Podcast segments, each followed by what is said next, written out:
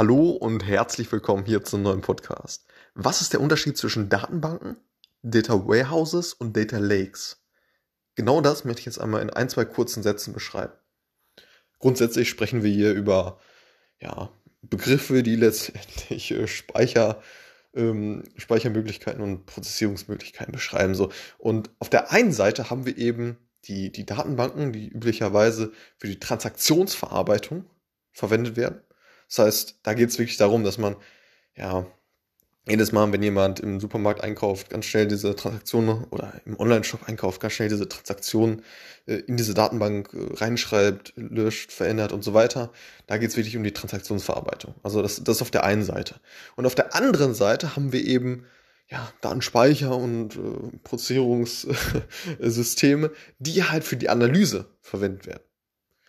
Und da fallen eben die Begriffe Data Warehouse und Data Lake rein.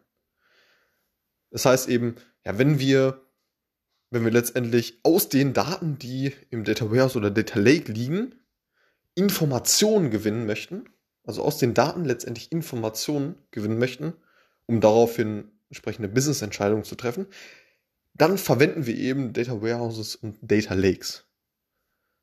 Und das ist, das ist grundlegend zu verstehen, dass, dass, dass man eben ja auf der einen Seite für die Transaktionsverarbeitung letztendlich üblicherweise Datenbanken verwendet, also für die schnelle Transaktionsverarbeitung, dafür sind die optimiert. Und auf der anderen Seite eben Data, Data Warehouses und Data Lakes, ja, für die Speicherung und äh, Verarbeitung von, ja, für die Analyse. Ne? Also, dass, dass wir letztendlich die Daten, die dort abliegen, für die Analyse verwenden. So.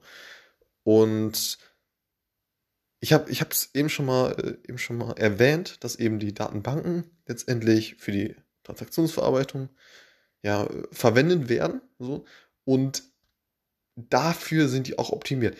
Natürlich kann man und das ist ein Punkt, den ich noch auf jeden Fall benennen möchte.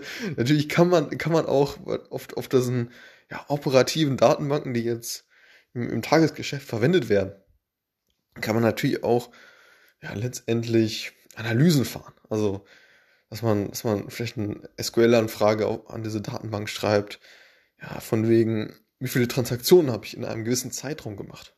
Oder welches Produkt wurde am häufigsten gekauft? Aber dafür sind die halt nicht optimiert, diese, diese Datenbank-Management-Systeme, also diese, diese Software letztendlich, die diese op operativen Datenbanken betreibt.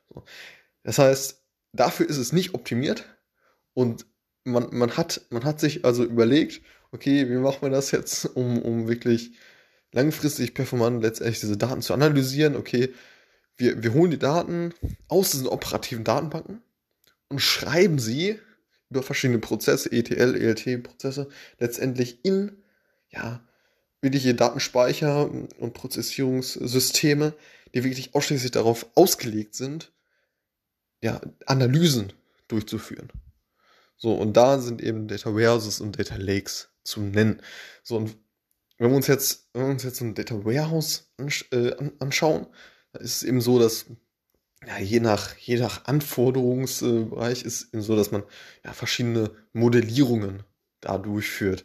Und ja, letztendlich das Data Warehouse, und das ist der, der Sinn des Ganzen, ja, so aufsetzt, damit man eben ja, die verschiedenen Stakeholder, die darauf zugreifen, ne, die Daten, Data Analysts, Data Scientists oder andere, andere äh, Systeme oder äh, Einheiten, dass die letztendlich möglichst ja, effektiv mit diesem Data Warehouse arbeiten können. So.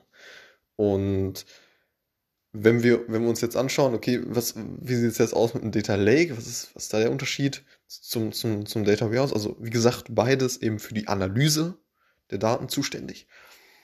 Dann ist es beim Data Lake so, dass dort die Daten ja nicht in einer so strukturierten äh, Form vorliegen.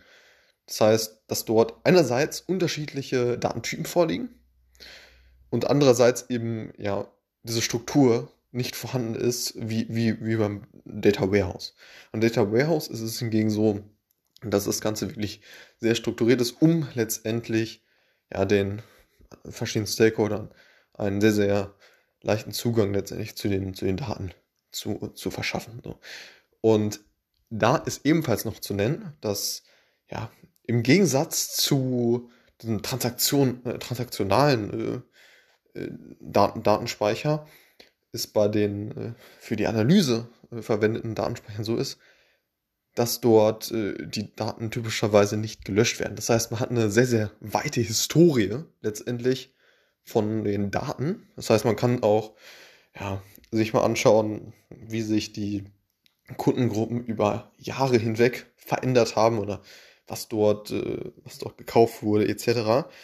Und wohingegen es bei den transaktionalen Datenbanken ja, äh, nicht, nicht der Fall ist, sondern, sondern dort auch eben äh, Daten gelöscht werden, verändert werden und solche Themen. Das heißt, man hat, hat bei diesen ja, für die Analyse verwendeten Datenspeichern eben eine sehr, sehr weite Historie. Und das ist eben, ja, eben wichtig auch für die Analyse letztendlich. So, und das als, äh, als kurzer Überblick über diese drei Begriffe.